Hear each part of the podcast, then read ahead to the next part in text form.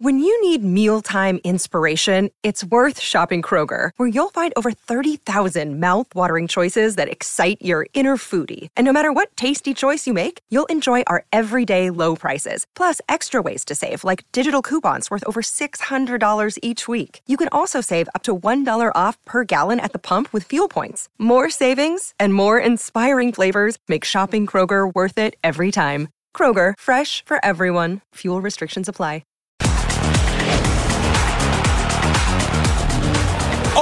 En Total Sports. Otro reto para el Jimmy con el Tri. A nivel general, en todas las posiciones hay eh, competencia y, y al final esperemos que, que pueda plantear bien el partido y que Chivas salga victorias. Confianza rojiblanca de cara al gran juego. Jardines se perdería su primer clásico. Atención que ataca Uruguay, viene el tiro de media vuelta. Gol, de poder a poder en Sudamérica.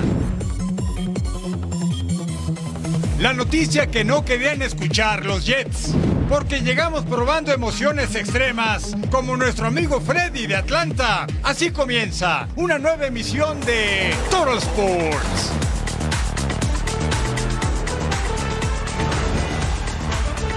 Sí, están en el lugar correcto. Bienvenidos a Total Sports junto a Eddie Vilar. Les saludo con mucho gusto Eric Fisher. La selección mexicana de fútbol empató a tres tantos con Uzbekistán. Por supuesto que no es el resultado que todos esperábamos después del empate a dos con Australia, pero hay que recordar, está iniciando un proceso el de Jaime Lozano al frente del tricolor Queremos este tipo de resultados que se den en partidos no oficiales para llegar a punto a la Copa América el próximo año aquí en la Unión Americana. Lo mismo hizo mi querido Eddie el 2 de julio contra Qatar en Copa Oro. Cambió todo el equipo titular y se perdió, pero luego se ganó la Copa Oro. Eh, Claro. hay que ensayar. Claro, son muchísimos cambios, hay que tener claro que es un partido amistoso, que se van a hacer las pruebas, que está empezando un ciclo que probó con la defensa, que tenemos claro que Vázquez y Montes van a ser los centrales, o por lo menos yo lo tengo claro, y, y tiene que hacer estas pruebas, tiene que hacer las pruebas también inclusive de lo de Edson Álvarez, que a él le gusta de central, esta vez lo puso de contención, entonces todas estas situaciones las tiene que ir eh, probando en la cancha y va a haber momentos en los que el resultado se puede modificar un poco, pero si el funcionamiento de alguna forma u otra es bueno, creo que es rescatable. ¿Sabe cuántos hombres repitió en relación al partido contra Australia? Solamente cuatro en el equipo titular. Vamos a las acciones en la cancha del Mercedes-Benz en Atlanta, Georgia. Aquí está Jaime Lozano. Sí, por supuesto que el dirigir a una selección como la de México, donde siempre se esperan buenos resultados y no te tiran con tubo, bueno, siempre se quiere ganar y no siempre se puede. Kevin Álvarez con la primera. Luego aquí al 18, el tanto uzbeco, el equipo asiático, cabezazo de Bobir Abdukolikov. Ahí venciendo la meta de Paco Memo Ochoa, el guardameta eterno que va por su sexta Copa del Mundo. Al 21, pase buscando al piojo, el disparo le queda a Raúl Alonso Jiménez y hasta el fondo. Desde el 2020 no hacía gol con selección mexicana en jugada. Lleva 14 de penal empatando la marca que le pertenecía en solitario Alberto Garciaspe, el Piojo y Yusupov al fondo. Luego al 45 más 1 viene el Quitarrizas, gol de Uzbekistán. Asisbek Turbuboyev entraba solo al área, remata y 2 a 1 marcador. A remar contra corriente, Kevin se tenía confianza. Ex del Pachuca actualmente con las Águilas del América y que no se haga expulsar como lo hizo con América. ¿eh? Al 81, pasa a profundidad, error en la saga. ¿Quién aprovecha? Raúl Alonso Jiménez, el nuevo romperredes del Fulham en la Premier inglesa. Mire cómo bombea la pelota ante la salida del portero. Buenos momentos tuvo la selección mexicana, pero otros no tanto. Santi Jiménez que entró de refresco, abre para Raúl, se la regrese y remata muy desviado de la portería. También tiene que ganar en confianza, como lo está haciendo Raúl, recuperarla Santi Jiménez después de fallar el penal contra Australia.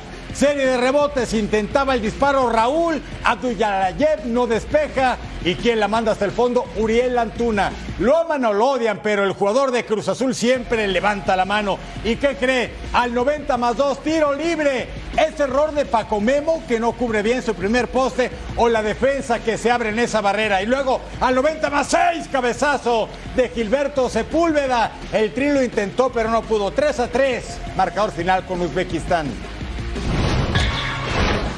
Bueno, me siento contento de haber eh, contribuido con el equipo, de haber ayudado con estos dos goles. Al final sirve para, para el empate, aunque lo que queríamos era la victoria, pero bueno, estamos ahí, estamos de a, poco com- comenzando a entender la idea de juego del Jimmy, los que no estábamos en la Copa Oro, y bueno, seguir por este camino que al final los resultados van a llegar. Eres el jugador del partido. ¿A quién le dedicas esta nominación?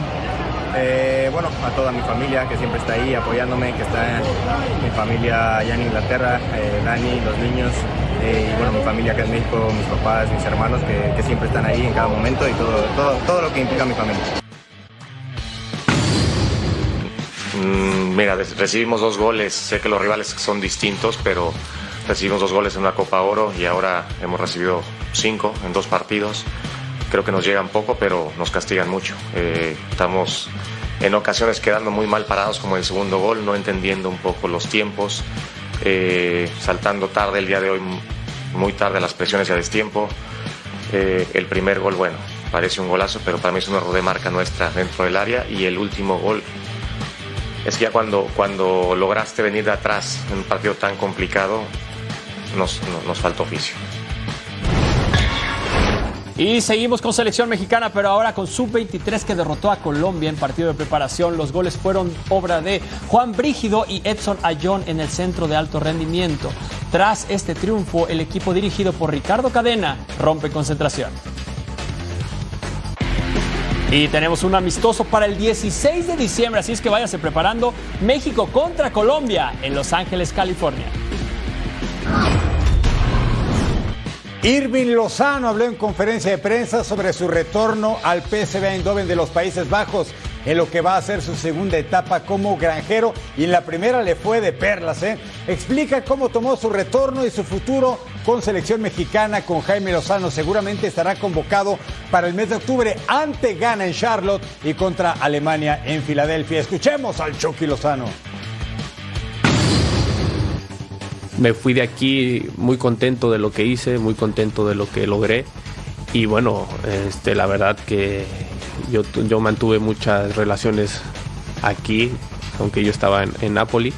Y la verdad que, que regresar y, y estar otra vez en, en, este club para mí es algo importante y muy bonito y, muy motivado por, por, estar aquí. Pues la verdad este, que si era lo mejor para mí y es una decisión para mí importante que, que, que, bueno que, la, que la tomé y bueno, este, que para él es importante que, que yo esté jugando aquí en, en Europa y, y bueno, eh, pues como dije, ¿no? Eh, veremos a ver en la siguiente concentración si, si es posible que yo, que yo vaya. Se encienden las alarmas en el nido de Cuapa con las Águilas del América. André Jardine tuvo que ser intervenido de emergencia por una apendicitis. ¿Podrá estar el técnico brasileño en el banquillo de los azulcremas en el Clásico Nacional? Fabiola Bravo con el reporte de la actualidad americanista. Las Águilas del América se quedan sin técnico para el Clásico Nacional y es que el técnico brasileño André Jardine tuvo que ser operado quirúrgicamente tras sufrir una apendicitis aguda y aunque la operación fue todo un éxito, el tiempo de recuperación depende precisamente de la evolución. No se sabe si estará presente en el banquillo del Estadio Azteca para dirigir a las Águilas del América ante las Chivas Rayadas del Guadalajara. Serán los médicos quienes tengan la última palabra para darle el sí o el no al técnico brasileño. En contraparte, Henry Martín ya realizó el trabajo a la par de sus compañeros y a quien también se le ve realizando el trabajo es a Néstor Araujo. Cabecita Rodríguez e Israel Reyes solamente hicieron trabajo en el gimnasio. Aún América no cuenta con sus seleccionados nacionales. El caso de los sudamericanos, Richard Sánchez, Diego Valdés, Sebastián Cáceres y Brian Rodríguez reportarán con las Águilas del América hasta el próximo jueves. El caso de los mexicanos Kevin Álvarez y Luis Ángel Malagón se espera que regresen al país azteca este miércoles y que reporten con las Águilas lo antes posible. Así es que sigue siendo una incógnita si las Águilas del América contarán con Andrés Jardine o simplemente no llegará al Estadio Azteca. Desde la Ciudad de México, Fabiola Bravo. Gracias, Fabiola. Y Cecilio de los Santos habla sobre esta posible ausencia del brasileño en No es un dato menor. No es un dato menor. América enfrentará el Clásico Nacional contra Chivas sin entrenador. Eh, Jardiné fue operado de una apendicitis en la noche y en la madrugada y seguramente lo va a dirigir Paulo Víctor Rodríguez, su auxiliar número uno.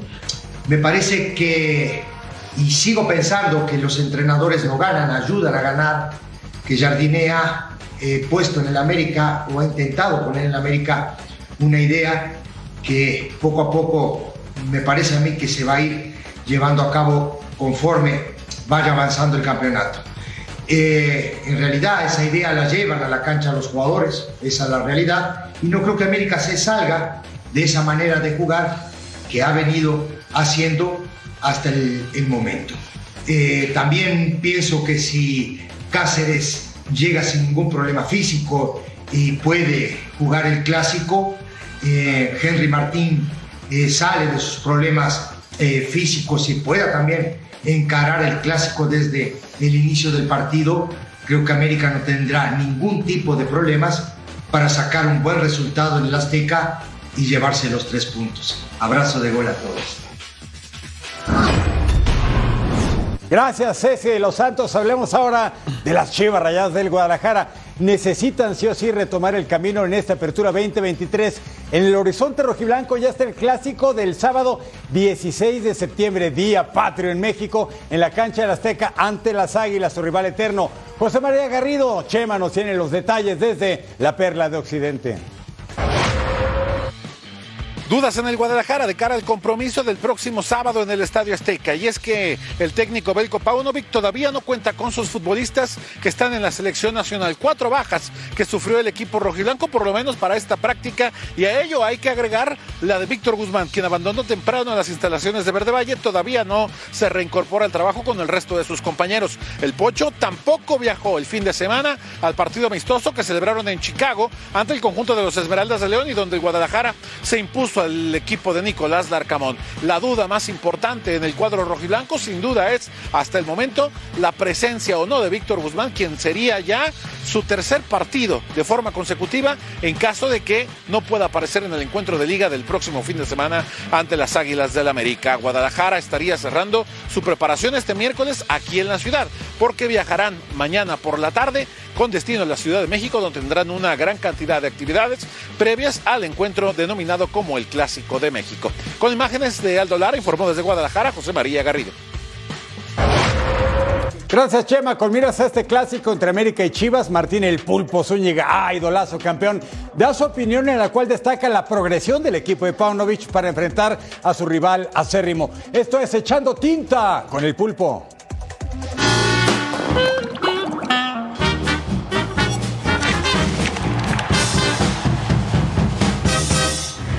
Hola, ¿qué tal compañeros? Los saludo con el gusto de siempre. América contra Chivas, el superclásico del fútbol mexicano. Luce como un clásico parejo, ambos equipos han dado altibajos, eh, ya sea de resultados y o rendimientos individuales o colectivos. Me parece que a nivel de dirección técnica, Panovich la tiene más clara y mantiene jugando a su equipo casi de la misma forma que lo llevara a la final la temporada pasada. Si acaso las únicas dudas en Chivas es intentar acomodar a un equipo principalmente en medio campo para encontrarle lugar al Guti. Para Chivas eh, es importante no desentenderse de la marca en ataque. Fundamental que cuando vas a la ofensiva sus defensores estén atentos, uno marcando personal a Quiñones y otro cerca para evitar el contragolpe, ya que las transiciones a la ofensiva por medio de este hombre del América son letales. América, por su parte, no ha tenido a Henry Martin en los últimos juegos y cuando ha estado junto a Quiñones dejaron muy buenas sensaciones. América está a la espera de su recuperación para que sea opción para el Superclásico, con lo cual su potencial aumentará sobremanera. Eh, las experiencias vividas a través de tantos superclásicos que me tocó jugar siempre me dejaron la sensación que en el Azteca Chivas juega como local. Los Chivas hermanos llegan para brindar ese apoyo que siempre termina siendo importante a la hora de la competencia y te debe de generar responsabilidad y compromiso. Mi afinidad por el rebaño sagrado me hace desear que gane Chivas. ¿Qué es lo que creo que sucederá? Siento que será un empate. Ojalá sea un gran partido de esos que quedan en historia y que gane el que lo merece. Hasta la próxima.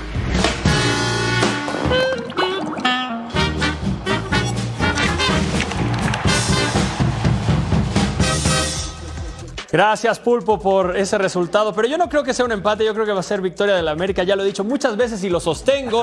Vamos a ver a las Chivas visitando al América en torneos cortos. Partidos jugados 39. De esos son 12 victorias y 15 derrotas. Este sábado vamos a sumar una ahí, va a verse 16. Goles a favor 42, goles en contra 44.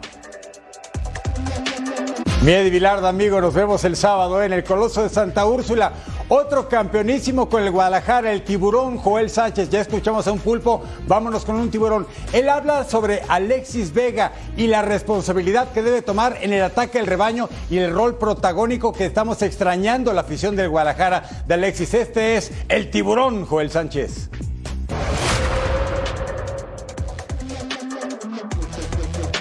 Parece que son docentes a, a lo mejor distintos en proyectos, eh, también en, funcionamiento. A lo mejor se ha enjuiciado eh, de más el funcionamiento de Chivas en las últimas jornadas, pero yo tengo que hacer eh, un balance general de lo que ha sido la gestión deportiva, hablando desde la cabeza, hablo de Fernando Hierro, a quien a Mauri Vergara me parece que inteligentemente pone al frente en el aspecto estrictamente deportivo, donde no se deja influenciar por nadie, por nada, y, eso le viene de maravilla al club.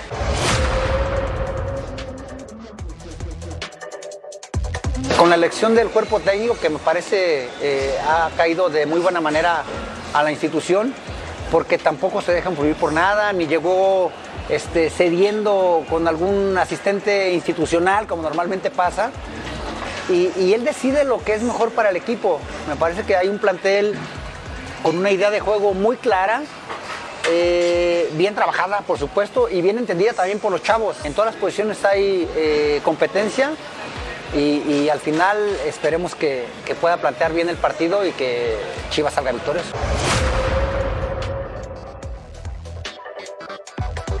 Chivas está posicionando ahí eh, de a poco también hasta en selecciones este, tanto mayor, la 23 y, y, la 20 también. O sea, los chiquillos esos que mencionas, eh, hablo en el buen sentido de eh, los chiquillos, eh, están demostrando que, no les está pesando. O sea, que tienen que asumir ese rol de, protagonismo porque a la gente no le importa si tienes 17 o tienes treinta y tantos. Ellos quieren ver un buen funcionamiento, entrega, compromiso con la institución y sobre todo con la afición.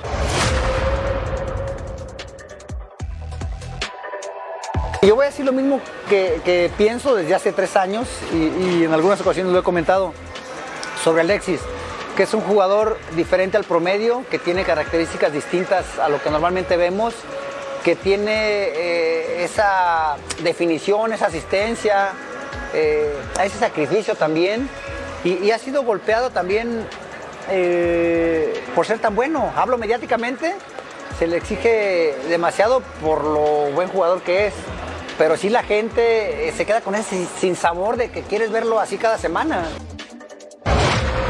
Y al volver a Total Sports, acción de eliminatorias en Conmebol.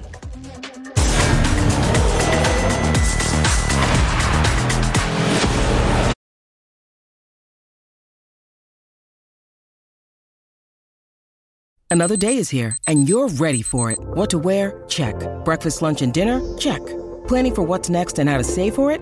That's where Bank of America can help.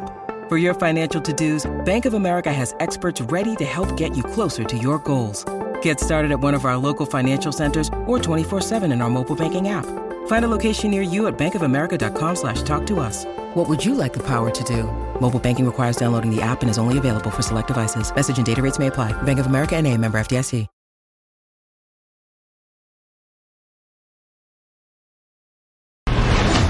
Eliminatoria mundialista. Este es el Fideo Ángel Di María. Argentina visitando Bolivia en el Hernando Siles de La Paz.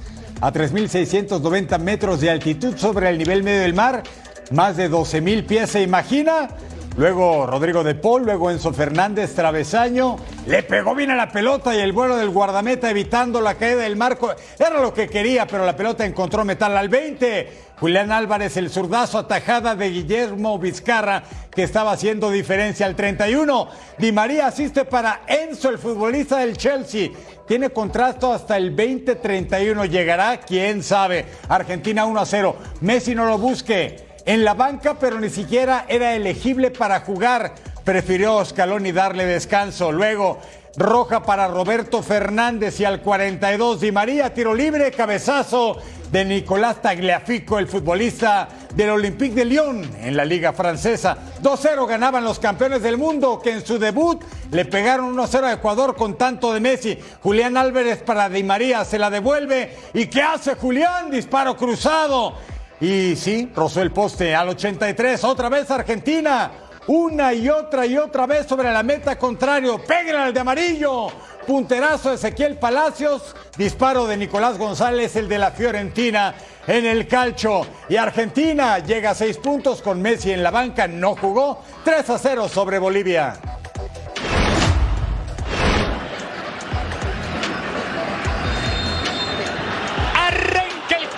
Compromiso. Nos vamos al fútbol, señores.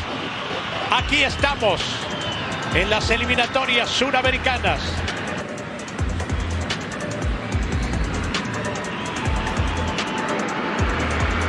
Atención que ataca Uruguay, viene el tiro de media vuelta.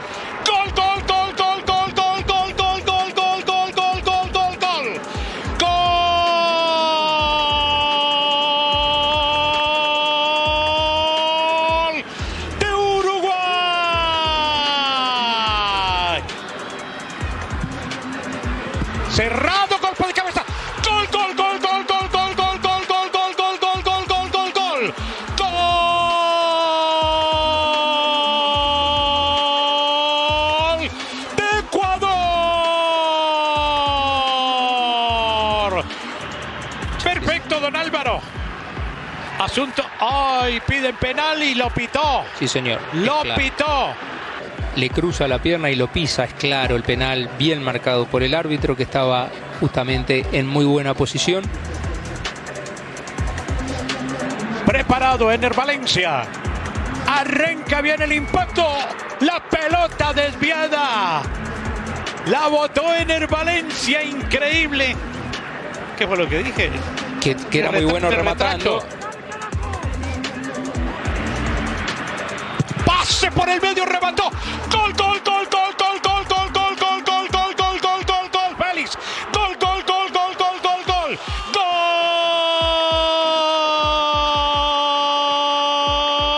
Gol de Ecuador. Lo termina. Ha terminado el partido. Termina el compromiso. Ha ganado la selección ecuatoriana.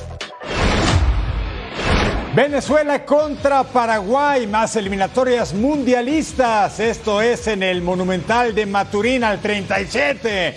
Corner y Yangel Herrera remata de cabeza. Carlos Coronel en el fondo de esa toma es sensacional. A dos manos.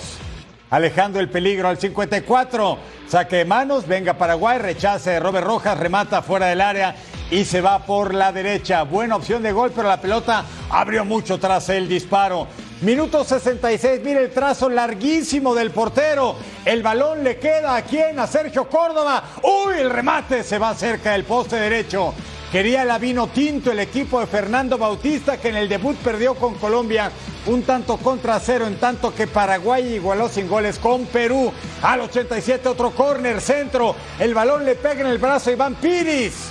La jugada se revisó en el bar y ¿qué dice el silbante? Pena máxima. Nos vamos a los 11 pasos. Con este lo gana Venezuela y con este ganó Venezuela. Salomón Rondón, futbolista del River Plate argentino. La vino tinto suma sus primeros tres puntos rumbo a la Copa del Mundo. Y nos vamos hasta Europa para el España contra Chipre. En el Estadio Municipal Nuevo Los Carmenes, minuto 16. Remate de volea de Lenormand y el balón se va apenas por encima del arco. España, segundo lugar del grupo A. Chipre, sotanero con cero puntos. Minuto 18, pase a profundidad. Nico Williams mete la diagonal y anotación de Gaby, el jugador del Barcelona que lo hace bien en el club y lo hace bien en la selección. Al minuto 32, Nico Williams manda el centro. A segundo poste, cabezazo de Mikel Merino, el jugador de la Real Sociedad con 27 años, con gran asistencia de Nico Williams. Caminaba bien España. Minuto 69, Dani Carvajal pone el balón en el área. José Lucabe sea y gol, un gol muy madridista que también estos dos esperan que tengan muy buena temporada en el Madrid. Nos vamos al minuto 72. Fernán Torres deja para Dani Carvajal y Dani Carvajal cobra ese golecito de España que le metió 7 a Georgia, así es que en este partido evidentemente iba a haber muchos goles. En el minuto 76 Torres con el centro atajada del arquero José Ludeta Quito. Y gol, gol, gol, gol, gol, gol, gol. Claro que sí, ahí estaba uno más para la selección española y nos vamos al minuto 82. Rodri encuentra a Fernán Torres el zurdazo y aquí lo vemos, qué golazo, qué golazo. Esto fue, señores, juego, set y partido. España 6, Chipre 0.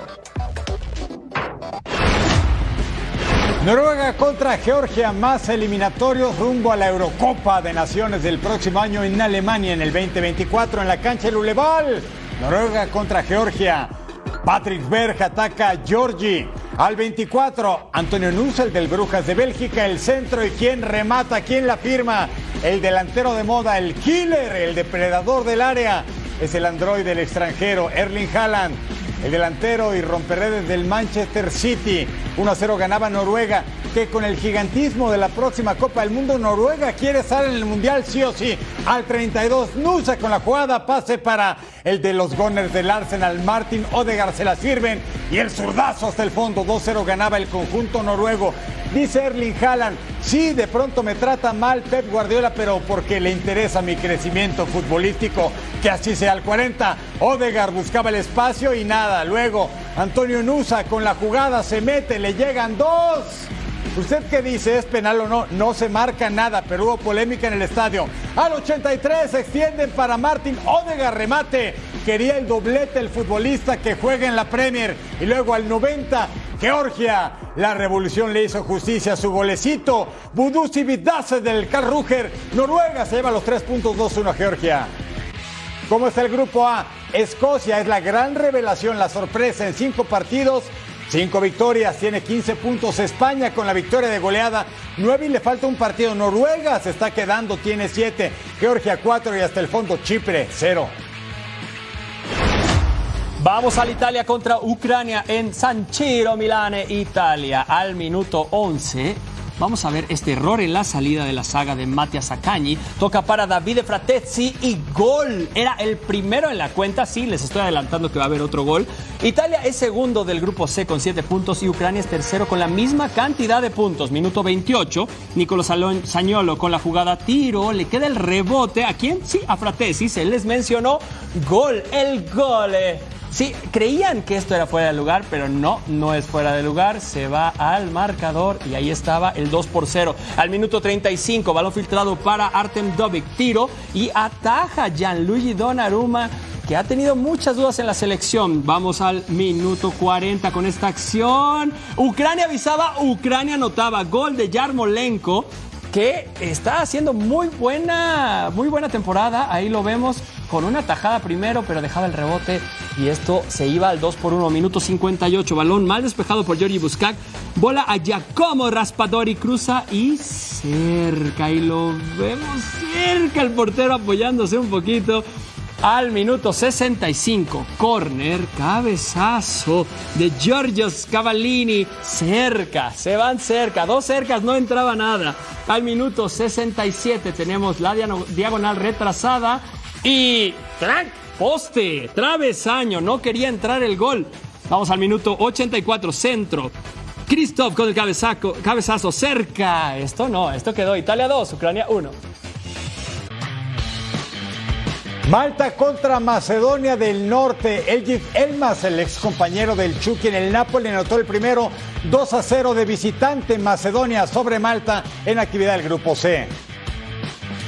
Y como está el Grupo C, tenemos a Inglaterra, el equipo de los Leones, 13 puntos en 5 partidos. Italia llega a 7, lo mismo que Ucrania y Macedonia del Norte al fondo, Malta con 0. Suiza Andorra. En el Stade de Tourbillon, al minuto 15, tiro de esquina, Cedric de primer poste, Nico Elveldi no logra concretar no llegaba el gol, estaba solito a un metro y se la deja al portero en la línea, minuto 45.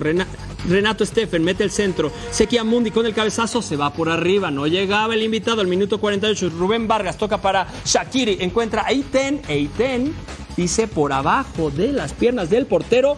Gol, el 1 por 0 de Suiza que es líder del grupo con 14 puntos y Andorra es sotanero con solo dos puntos, minuto 55. Ricardo Rodríguez dispara fuera del área, cerca una vez más. Nos vamos al minuto 84. Sou se quita a dos dentro del área, deja para la asistencia de Shaka, que mete el zurdazo abajo donde le duele al portero y cállese todos. La estrella del Arsenal marcaba el gol, el 2 por 0 de Suiza allá bajito donde nadie le alcanza, el minuto 88, error en la salida. Doye aprovecha falta de Max Lloverá, lloverá en el partido, lloverá aquí que se marca penal, 3 Suiza, Andorra 0. Otros resultados del grupo I, vimos a Rumania contra Kosovo que ganó el partido, también Israel contra Bielorrusia que se llevó 1 por 0 este encuentro. Y así está el grupo I. Suiza con 14 puntos es líder, Rumania con 12 puntos, Israel 11 en tercer lugar, Bielorrusia 4, igual que Kosovo, y el sotanero Andorra. Este es amistoso, pero qué amistoso. Y este es Rudy Feller, subcampeón mundial en México 86, campeón en Italia 90. Y es que Alemania necesita oxígeno después de correr a Hansi Flick. Por eso contratan a Rudy Feller si como fue de futbolista es como técnico, los va a hacer campeones de nuevo, ¿eh?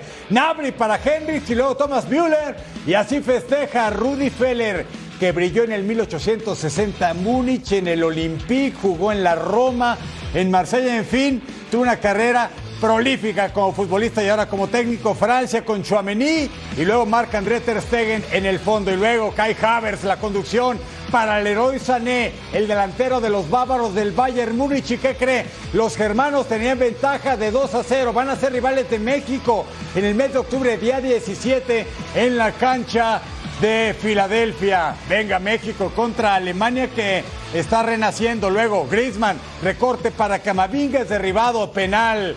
¿Y quién cobra? Antoine Griezmann, que ha declarado, quiero jugar en Major League Soccer. Mbappé se quedó en la banca. Alemania regresa al triunfo 2-1 a Francia.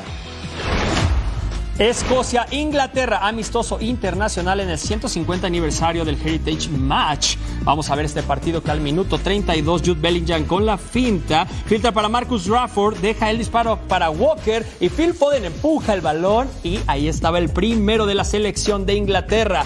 Hey Jude, don't make it bad. Este jugador la está rompiendo. Ya lloró cuando le cantaron esa canción en el Bernabéu y va a seguir haciendo cosas muy interesantes como esta, como este gol que vimos en el minuto 34. Que pues si te la dejan ahí solo, en medio, en el punto penal, la vas a terminar. Vamos al minuto 66. Robertson por la banda derecha, disparo en el área. Harry Maguire termina empujando el balón en propia puerta. Y como Escocia no podía, Maguire les, les echaba la mano. Al minuto 81, Jude Bellingham Miren cómo deja al delantero solo. Claro que sí. Inglaterra 3, Escocia 1. Partido amistoso en Zagreb, en Croacia. De luto a la selección y el fútbol de Costa Rica por el fallecimiento de su auxiliar Eric Rodríguez. Vamos a lo deportivo y ahora les platicamos de ese tema. Al 15, Emiratos Árabes Unidos abre la cuenta Yaya Al Ghazani. A pase de Fabio Lima recorta y hasta el fondo. Muchos futbolistas nacidos y forjados en Brasil y naturalizados para los Emiratos Árabes Unidos al 22 centro. A segundo poste, Elisa Le y tiro de Cayo Canedo, surgido del Botafogo. Cayo 2 a 0, la ventaja del conjunto de Emiratos que dirige un portugués, Paulo Bento, ex seleccionador de Corea del Sur. Luego, el disparo desde lejos, tiro fuera del área de Alisa Lem. Golazo era el 3 por 0 al 37. Mire, ¿Cuánto recorrió esa pelota para entrar a la portería? Sí, se ganó la doble repetición. Bonita toma y hasta el fondo imparable. Al 52, pelota filtrada para Yaja Algacini y hace el doblete. Era una goleada cantada en el estadio Maximir de Zagreb, Croacia. Una sede neutral y todos los goles sobre Keylor Navas, el eterno tico. Y ahora que es banca en el Paris Saint-Germain, el tanto del honor. Brandon Aguilera entrega para Julio Cascante y el del Austin FC 4 a 1, marcador final, Emiratos Árabes derrota a Costa Rica. Una triste noticia precisamente de la selección de Costa Rica, su auxiliar técnico Eric Rodríguez Santamaría, parte del cuerpo del técnico Claudio Vivas falleció este martes en un hospital en Ámsterdam, en Países Bajos, donde permanecía desde el fin de semana cuando presentó un problema de salud previo al viaje a Zagreb. Descansa en paz el auxiliar de la selección tica y que incluso disputó con México la final de los centroamericanos y del Caribe en San Salvador, Eric Rodríguez Santa María. Descansa en paz.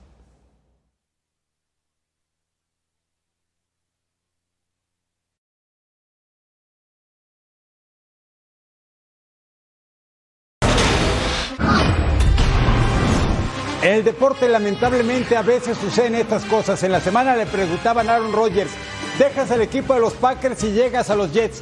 ¿Cuántos años te quedan en tu carrera? Tiene 39 años, dice. Pienso uno, dos, tres, cuatro, no sé. Hasta donde el talento y la capacidad física me lleve. Primera jugada contra los Bills y está fuera toda la temporada. La peor pesadilla de los New York Jets es una realidad.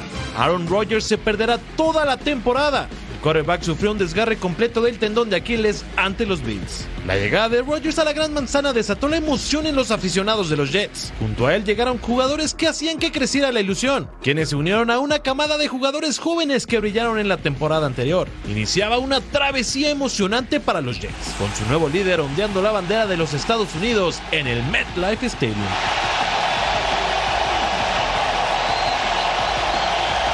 Comenzó el partido, pero solo cuatro jugadas de Aaron Rodgers con la franquicia neoyorquina fueron suficientes para su lesión. Al terminar la jugada, Rodgers se tiró al suelo y todo era incertidumbre. Salió al campo con ayuda y tras valorarlo no regresó al partido. Finalmente se confirmó lo que ningún Jet quería escuchar.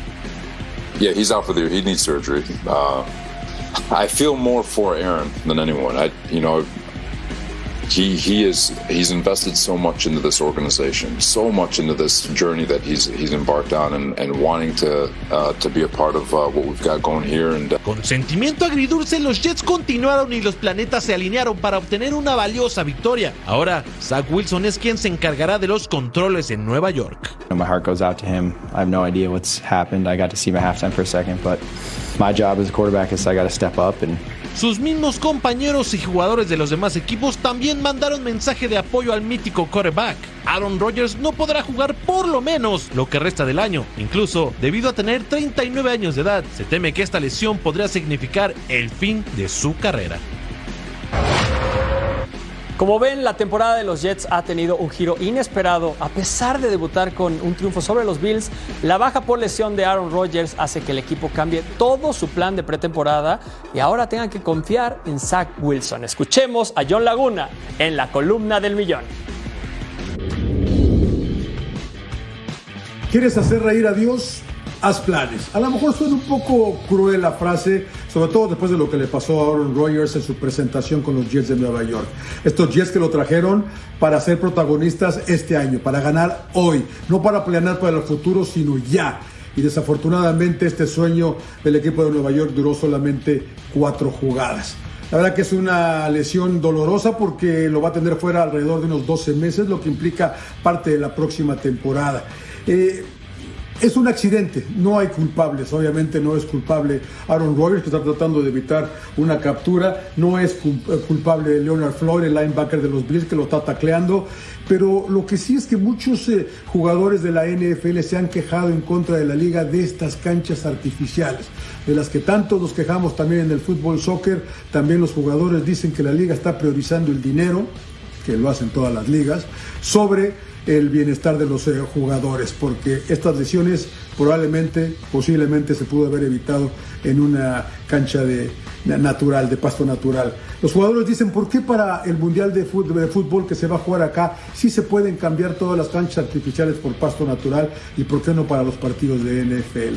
Lo triste es que probablemente vimos lo último de Aaron Rodgers, este futuro Salón de la Fama termina de esta manera dramática, triste, este sueño de los Jets que no llega a realizarse y tiene que irse. Y insisto, creo que va a ser lo último que vimos de Aaron Rodgers, una lesión muy, muy, muy fuerte, sobre todo a los 39 años de edad. Así que ¿Qué se viene para los Jets? A jugársela con Zach Wilson. No sabemos. Lograron una victoria a base de adrenalina, de muchos riñones, pero esto apenas comienza y falta mucho. Triste lo de Aaron Rodgers. Gracias, John Laguna. Y sí, comparto el comentario. Yo creo que qué feo que termine así la carrera de Aaron Rodgers. En la semana 1, series ofensivas, solo una. Jugadas 4, intentos de pase 1, no fue completo. Capturas recibidas 1, que fue esta la de la lesión. Estuvo 3 minutos 45 segundos y está fuera toda la temporada. Otra noticia que no disfrutamos, se desvanece literalmente la etapa de Julio Urias en grandes ligas. Después de ser acusado de violencia doméstica, el lanzador de Culiacán será borrado de los Dodgers y su futuro es toda una incógnita. Esto y más nos cuenta nuestro compañero Carlos Álvarez. ¿Qué tal? Es un placer saludarles. Y el pitcher mexicano Julio Urias desapareció de la faz del estadio de los Dodgers, tanto en su exterior como en su interior. En dos murales en las afueras del recinto en donde estaba la imagen de Urias ya no aparece el culichi. En uno de ellos la pared fue pintada totalmente de gris, mientras el otro mural todavía permanece intacto, pero se le puso un pedazo de tela por arriba que bloquea la imagen del lanzador. En el vestidor de los Dodgers, el casillero que le pertenecía a Urias le fue cedido al nuevo infielder Colton Wong. También nos enteramos que las camisetas con el nombre y número de Julio Urias desapareció de todas las tiendas alrededor del estadio de los Dodgers. Al preguntársele al manager Dave Roberts acerca de la desaparición de la imagen de Urias alrededor del estadio, este dijo que fue una decisión de la organización de la cual él no fue parte y repitió que es una situación triste y desafortunada en todos los niveles y que posiblemente esto refleja que el equipo seguirá hacia adelante sin Urias en su futuro, este 2023. Es el último año de contrato de Urias con los Dodgers de Los Ángeles y será agente libre después del mismo. El lanzador se encuentra retirado del equipo en licencia administrativa después de ser arrestado hace dos domingos con acusaciones de violencia doméstica. Según reportes, una persona lo reportó a las autoridades presentes en el estadio BMO después del encuentro del LAFC en contra del Inter Miami cuando supuestamente lo vio empujar a una mujer en contra de una barda. La policía procedió a enfrentar a ambos y determinó que sí, que hubo violencia por parte del pitcher y fue arrestado. Urias, después de cuatro horas, fue dejado en libertad al pagar una fianza de 50 mil dólares. Según reportes, hay video que tiene el incidente eh, detallado y esto está en las manos de las autoridades. Las grandes ligas, por su parte, están llevando a cabo una investigación para determinar si hubo violencia doméstica y se presume que si, esto se comprueba, Julio Urias quedaría fuera de la gran carpa por el resto de su carrera. Para Total Sports, mi nombre es Carlos Álvarez. Gracias, Carlos, querido. Mire, béisbol este jueves, Yankees contra Red Sox. Qué rivalidad de la pelota caliente. A las 7 del Este, 4 Pacífico. ¿En dónde? En vivo, donde se juega béisbol, el del bueno, en Fox Deportes.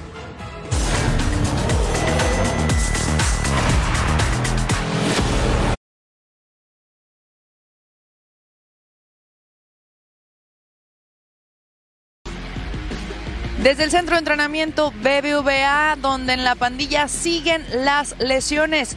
Rogelio Funes Mori será baja para el próximo partido ante el equipo de León el próximo sábado. Hoy, en conferencia de prensa, Sergio Canales levantó la mano ante la baja por lesión de los delanteros para ser el próximo goleador del Monterrey. Bueno, mientras sea jugar, levanto la mano para lo que toque, ¿no? Pero bueno, tenemos a, también a Lee, que la verdad que está entrenando muy bien. Es un chico con muchas ganas, eh, muy capacitado y le veo con mucha confianza. Eh, pero obviamente que, bueno, me veo bien para eh, esa posición. Al final creo que tampoco es que cambie mucho en la que juego, igual un poco más arriba y fijar más, pero bueno, siempre intento llegar al área, tener esas opciones de remate. Creo que es un aspecto en lo que voy a ir mejorando poco a poco, que al final eso es lo que te da pues los entrenamientos, eh, el estar bien físicamente, esa definición y esos últimos metros, ¿no? Eh, que seguro que voy a ir mejorando porque me veo con opciones en los partidos de poder eh, hacer goles, así que bueno, más allá también de dónde juegue o quién juegue, sino que el equipo funcione es lo más importante. También resaltó que se encuentra en la mejor forma física y que como nunca está disfrutando de los entrenamientos y de la preparación que vive en la pandilla del Cerro de la Silla. El próximo duelo será en casa del Monterrey en el estadio BBVA ante el equipo de León este próximo sábado. Desde la Sultana del Norte, Alejandra Delgadillo.